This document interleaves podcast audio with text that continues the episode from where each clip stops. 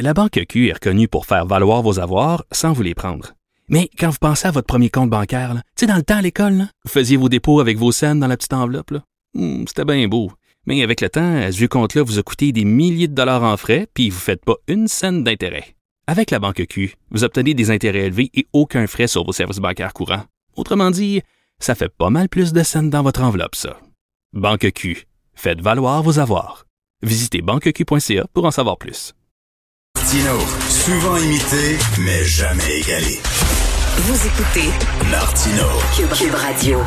Alors, j'en parlais en début d'émission. Donc, il y a eu un forum. On est en train de discuter. Est-ce que ce serait pas une bonne idée d'élargir l'aide médicale à mourir aux gens qui souffrent de troubles de santé mentale? Euh, parce que les gens qui sont schizophrènes, par exemple, vont vous dire que euh, leur souffrance est aussi terrible et aussi insupportable que la souffrance de gens qui ont des euh, maux physiques. Nous allons en parler avec Madame Georgia Vracas, qui est psychologue, professeure agrégée au département de psychoéducation de l'Université du Québec à Trois-Rivières et aussi elle est membre d'un groupe consultatif d'experts sur l'aide médicale à mourir. Donc, euh, elle sait de quoi elle parle. Bonjour, Madame Vracas. Bonjour, Monsieur Martineau. Moi, j'ai bien de la misère avec ça. J'ai beaucoup, beaucoup, beaucoup de difficultés à accepter l'idée qu'on élargirait euh, l'aide médicale à mourir aux gens souffrant de troubles mentaux. Est-ce que vous partagez mes craintes? Euh, oui, euh, effectivement, je les partage. J'en ai parlé euh, sur plusieurs tribunes. Donc, oui, je suis du même avis que vous sur ce sujet. Et qu'est-ce que qu'est-ce que vous craignez vous? Parce que bon, ça serait quoi là si jamais là, on est loin là, de la coupe au- aux lèvres comme on dit, c'est pas demain la veille là qu'on va faire ça. Mais euh, bon, on songe que peut-être éventuellement on pourrait le faire. Euh, c'est quoi On l'accorderait à qui exactement cette aide médicale à mourir là? Ben, c'est ça l'affaire, c'est que actuellement, ben, il y a eu le, le- le forum, comme vous savez. Euh, euh, l'année passée, il y a eu un autre forum. Euh, ben, l'année passée, en janvier, je veux dire. Et en février, il y avait des préconsultations avec la commission euh, pour les soins de fin de vie à ce sujet. Et euh, c'est toujours une question euh, qui est débattue. C'est certain que les critères, ben justement, comment euh, identifier la personne ou les personnes qui devraient avoir euh, le droit à, à cette aide médicale à mourir. Euh, Moi, pour moi, c'est clair qu'il faudrait pas euh, inclure euh, euh, l'aide médicale à mourir pour seul motif une maladie mentale. Parce euh, c'est ça. Donc euh, pour moi, c'est clair que c'est qu'on est loin euh, d'arriver à un consensus Mhm. au niveau de la société. Euh, on est en euh, il y a beaucoup trop de questionnements. Puis aussi, il faut comprendre une chose, c'est qu'on parle pas de euh, diagnostic ou de symptômes, on parle de personnes. Et, et, et selon moi, c'est que euh, l'aide médicale à mourir, c'est le dernier recours. Est-ce qu'on peut s'assurer d'abord, euh, comme première chose, comme première étape, de donner tous les services possibles et impossibles à ces gens-là avant d'arriver avec l'aide médicale à mourir, ce qui n'est pas le cas actuellement. C'est très difficile pour les gens qui souffrent de santé Oui. mentale d'avoir accès à des soins, etc. Donc, commençons Exact. par ça. Là. Ben c'est ça, c'est ce que je pense aussi euh, dans les différentes lettres ou entrevues que j'ai accordées à ce sujet. Je parle du fait que la psychiatrie euh, c'est le seul domaine dans euh, médical en fait où on se base euh, uniquement sur ce que la personne nous dit comme symptômes ou que ce qu'on observe évidemment, notre jugement clinique, mais sauf qu'il n'y a pas de test, à- Hmm. euh, comme par exemple une biopsie pour un cancer. Donc pour dire ah ok voici le cancer, voici ce qu'il faut faire. Euh, on- évidemment il y a de la recherche qui est faite sur euh, les médicaments et qu'est-ce qui devrait fonctionner ou pas, mais en même temps c'est aussi euh, euh, des cobayes dans le sens on va tester tel médicament, on va ok on va essayer tel médicament. Bon il marche pas, on va essayer un autre médicament. Mm. Donc euh, c'est sans cesse euh, ce genre de truc. Donc euh, pour moi il faut d'abord la recherche et qu'elle soit on investisse vraiment au niveau euh, de ce, euh, à ce niveau-là.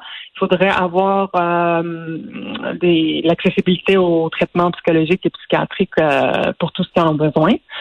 il faudrait aussi avoir augmenter les ressources locales de proximité en santé mentale, incluant évidemment les, les organismes en santé mentale qui font un bon travail, un excellent travail.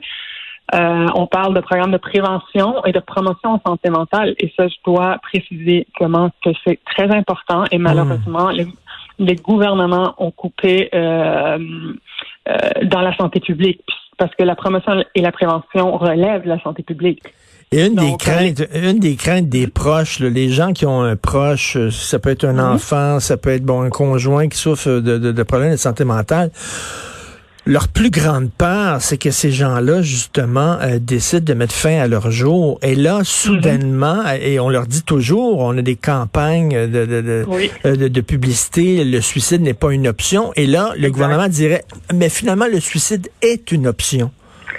C'est ça, c'est ce que pour moi est, est très problématique parce que justement, d'un côté, on dit aux gens, euh, écoutez, appelez 186 appel. Ben euh, il y a toujours quelqu'un qui va répondre. Euh, on est là pour vous. Il y a de l'espoir. Et moi, comme psychologue, c'est je travaille sur à aider la personne à trouver cet espoir-là, même s'il est tout petit. C'est petit pas par petit pas. On s'endort, c'est pas du jour au lendemain, tout, est, tout va bien. Là.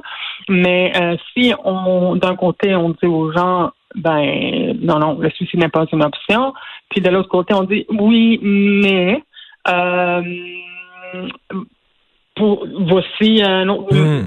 J'exagère, là, mais voici, euh, vous pouvez, euh, on leur offre cette option ben oui. de mourir. On leur offre cette option-là. Ben oui, tout à fait. Et puis, euh, bon, on dit toujours, hein, le suicide est une solution permanente à un problème temporaire. Euh, il y a des gens qui ont des problèmes de santé mentale. Euh, bon, mm-hmm. des, parfois, ils ont des bas, ils ont des très gros bas, et puis ils traversent des périodes très difficiles, mais après ça, ils s'en ressortent un peu. Il y a des gens qui ont des problèmes de santé mentale, je sais pas, trouble de la personnalité limite, par exemple, et qui réussissent à fonctionner et à vivre et à être heureux dans la société. Ben, c'est exactement ça. C'est que c'est sûr que ben, je peux m'utiliser comme exemple euh, que moi, ça fait 20 ans au moins euh, que je vis avec une dépression récurrente. Donc, ça va et vient. Puis, euh, si on s'était parlé un an et demi, OK, ben, j'allais vraiment pas bien. Hmm. Donc, tout, tout semblait mal aller, mais euh, je, je, suis allée chercher de l'aide. J'ai été chanceuse, ça je vous le dis. Là. Euh, j'ai eu toute l'aide que j'avais besoin. Euh, puis ben là, écoutez, je vous parle, ça va bien. Hein. Euh, mais j'avais hmm. pas cet espoir-là à, ce moment-là. Ben c'est ça. Puis quand, quand vous êtes dans une période noire, on a beau vous dire après la pluie vient le beau temps, vous allez voir la lumière au bout du tunnel, on la voit pas. On est dans on est dans l'obscurité totale. Ben, c'est pour ça qu'il faut faire confiance à, aux intervenants, euh, euh, justement, de appel ou d'autres lignes euh, téléphoniques d'intervention, que c'est leur travail de nous aider à trouver cette petite lumière, les petites brèches là qu'on a de la difficulté à voir parce que justement tout semble euh, noir quand on va pas bien. C'est normal. Puis je sais qu'il y a des gens hum, qui vont dire que bon, ben les gens vivant avec une schizophrénie ont un trouble bon psychotique et tout ça, mm. mais eux autres, euh, en même temps, justement, c'est quoi le message qu'on enverrait à, à ces personnes? Si on disait bon, ben. Ben non, ça veut euh, dire que ta vie, moi, je juge que ta qualité de vie n'est pas n'est pas bonne, donc euh, on te permet d'en finir. Et après ça, là, euh, je veux pas être alarmiste, mais si on ouvre la porte à ça, après ça, ça va être quoi les autistes? On va leur permettre l'aide médicale à mourir parce que ça doit être très souffrant, être autiste et les trisomiques. Et mon Dieu, là, on va se débarrasser de tous ceux qui sont pas parfaits. Ben, c'est, c'est, moi, c'est ce qui m'inquiétait justement, ben, euh, parce que c'est sûr que bon, euh, le TSA puis euh, la déficience intellectuelle, je connais moins ça, mais mais par rapport aux gens qui ont un trouble mentaux grave et persistant, c'est quand même, ils sont, il y a des organismes communautaires, il y a des santé, ils sont bien entourés dans le sens par les services, mais oui, c'est sûr que c'est difficile, mais en même temps, euh, c'est ça, c'est le problème que je voyais, c'est ça, je viens de, de, Ce que je veux dire, c'est que la notion de rétablissement, OK, c'est comme elle est mise de côté complètement. par, euh, même si c'est un principe directeur du plan d'action en santé mentale. Le, Mhm. euh, le rétablissement, ça veut pas dire euh, euh, bon, on va éliminer ta maladie mentale ou on va diminuer ta maladie. c'est sûr que si on veut, évidemment, on veut la diminution des symptômes, Ben oui. mais le rétablissement, c'est un processus long, euh, personnel, euh, de transformation où on se reconstruit en tenant compte aussi du fait que, OK, oui, j'ai une maladie mentale, Hmm. mais je suis quand même une personne à Ben part oui. entière. Ben tout à fait. Puis euh, là, je sais bien qu'on on, on, on, permettra pas à n'importe qui là, qu'il y ait une, petite- Mhm. une petite période dépressive de- de- d'utiliser l'aide médicale à mourir. Je sais bien que c'est pas comme ça, là, ça se ferait. Mais sauf qu'il y a Mhm. des gens, effectivement, qui toute leur vie euh, euh, tombent de dépression en dépression, reviennent, euh, retombent, reviennent. Et euh, ces gens-là, peut-être, auraient des fois, dans des périodes sombres, auraient envie d'en finir. Mais là, il faut, faut, faut au contraire leur dire, accroche-toi. Tu vas pouvoir avoir une qualité, une qualité de vie malgré tout. Mais c'est ça, et c'est même pas malgré tout, c'est comme ça fait partie de, c'est comme c'est Mhm. notre rapport à la maladie mentale qui doit changer comme société. C'est vu comme c'est très tabou, euh, c'est encore très stigmatisé. Euh, peu importe les campagnes qu'on fait, on s'entend que bon, sinon on serait pas en train d'avoir cette conversation. Ben, tout à Euh, fait. Je veux dire, euh, on, il y a ce, ce tabou, cette stigmatisation est toujours présente. Donc, les gens en parlent pas. C'est pour ça que moi, je me suis dit, ben, je vais en parler. Ben, faites, Euh, pour faites bien d'en essayer. parler, mais moi, je, je comprends pas que ça soit tabou parce que est-ce qu'on dirait, mettons, à quelqu'un qui a le cancer que cette personne-là est responsable de son cancer? Euh, Quand quelqu'un a le cancer, on dit, oh, mon Dieu, on a tout de suite une empathie vis-à-vis de cette personne-là. Bon, ça devrait être la même chose avec une- la santé mentale. Je veux dire, c'est pas, c'est comme le cancer, t'es pas responsable de ça, là. Ben, c'est ça. Puis justement, vous m'amenez à quelque chose de très important. C'est parce que ce qu'il faut comprendre aussi avec la maladie mentale ou les troubles de santé mentale ou euh, bon la, la souffrance psychologique, là, euh, c'est que c'est pas euh, là on est en train de focuser comme sur l'individu, ok?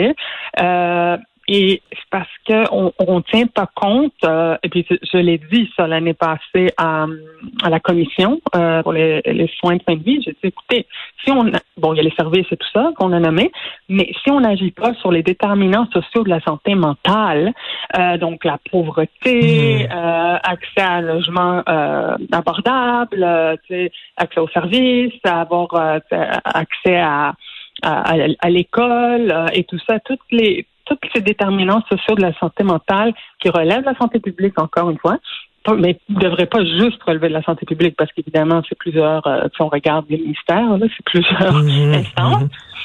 Mais si on fait pas ça, c'est qu'il va y avoir des conséquences graves, comme par exemple, euh, si je regarde, euh, moi j'ai travaillé un, un- un peu euh, au Nunavik où les taux de suicide sont énormes. Ben ça n'a oui. aucun bon sens, mais, mais c'est encore une fois, il y a des déterminants sociaux de la santé mentale et que, que il faut agir sur ceci. Ben oui, parce que ça, ça, ça, ça, ça accentue en fait euh, les, les, les, les- symptômes et euh, la, la détresse de ces gens-là. En tout cas, euh, Madame. Madame Georgia Vracas, continuez à, à- à mener ce combat-là parce que moi, je trouve que c'est extrêmement questionnable. Euh, Merci beaucoup, Madame Vracas. Bonne journée et Ben, bonne année 2021. Merci. Merci à vous aussi. Bye.